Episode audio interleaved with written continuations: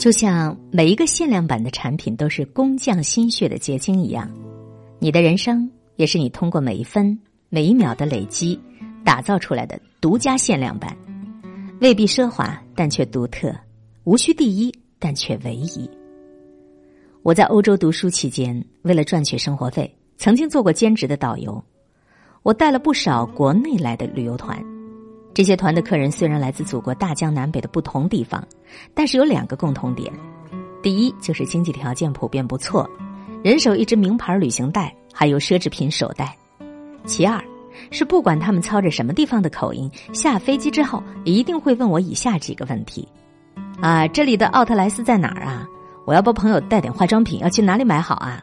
我听说这里的什么名牌包包很便宜，什么时候安排购物啊？虽然我非常努力的安排了丰富多彩的旅游项目，但是城堡、教堂、博物馆对他们的吸引力似乎远远比不上奢侈品专卖店。就算是我费尽口舌的介绍几个景点有什么样的历史和底蕴，他们也不过是草草的拍几张照片，然后就意兴阑珊了。有一次，我问一个正在卖场。像买白菜一样疯狂抢购名牌箱包的客人，为什么你千里迢迢的来到欧洲，却把时间都花在这些国内随处可见的品牌店里？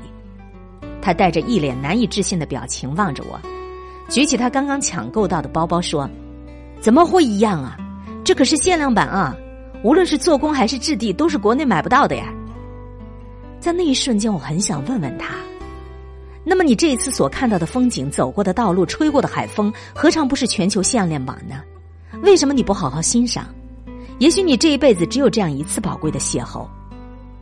但是我没有这样问，就像我不明白一个用动物皮制造出来的手袋，为什么能够受到如此疯狂的追捧，卖出比它的成本要高出几十倍、几百倍的价格。他们也不会明白，这些看起来普通的风景和日常的瞬间究竟有什么意义。很多追求限量版这三个字的人，实际上并不明白限量版这个概念的由来。在维多利亚时代的英国，流传着不少的关于英伦贵族的传说，其中一个就和皮鞋有关。在那个时代，贵族阶级的绅士们大多数都有几双价格不菲的皮鞋，这些鞋子都是手艺出色的匠人花很长时间和很多精力。纯手工制作的，价格很贵，品质也很优良。如果是穷人家，一双鞋可能穿几个月就要换；但是对于很少自己走路又颇为爱护皮鞋的绅士们来讲，一双皮鞋甚至可以保存十年、二十年。在主人日复一日的精心护理之下，时间久了，这样的皮鞋不仅是鞋主人独一无二的珍宝，也成了他们身份的象征。这就是最早的限量版。我曾经看过一本人物传记。书里头描写了一个旧时代的伦敦绅士，他的日常爱好之一就是擦鞋。对他们来说，使用历史悠久的旧物不仅不寒酸，反而能够体现爱惜物品的绅士精神。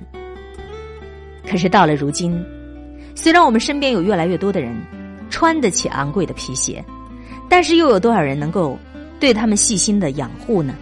几乎都是穿了没几年就已经破旧不堪。而鞋子的主人也毫不心疼，大不了再买一双就是。那些匠人的辛苦、精选的优质鞋料，对他们来说跟机器量产的工艺没有什么分别。他们只看到了价格，看不到价值。也许这就是为什么我们的身边不缺土豪，但是少有真正的贵族。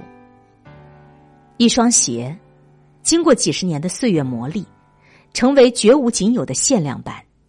一段人生，同样也能够在时间的发酵下，变成独一无二的限量版。你生命当中有多少限量版？不是你拥有的东西。买一个包包很容易，但是要让它保持常年如新，却考验着主人的功夫。你消磨掉一天的光阴非常简单。但是要用跟别人相同的时间，创造出专属于你的价值，却不容易。就像每一个限量版的产品，都是工匠心血的结晶一样，你的人生，也是你通过每一分每一秒的累积打造出来的独家限量版。亲爱的，除掉你的睡眠。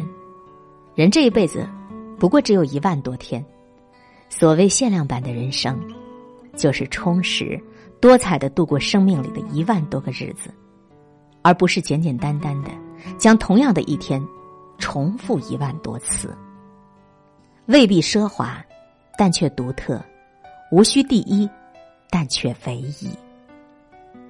刚才和各位一起分享阅读的这篇文章，来自黄敬天，刊登在共产党员微信公号上的文章推送，叫做《限量版人生》。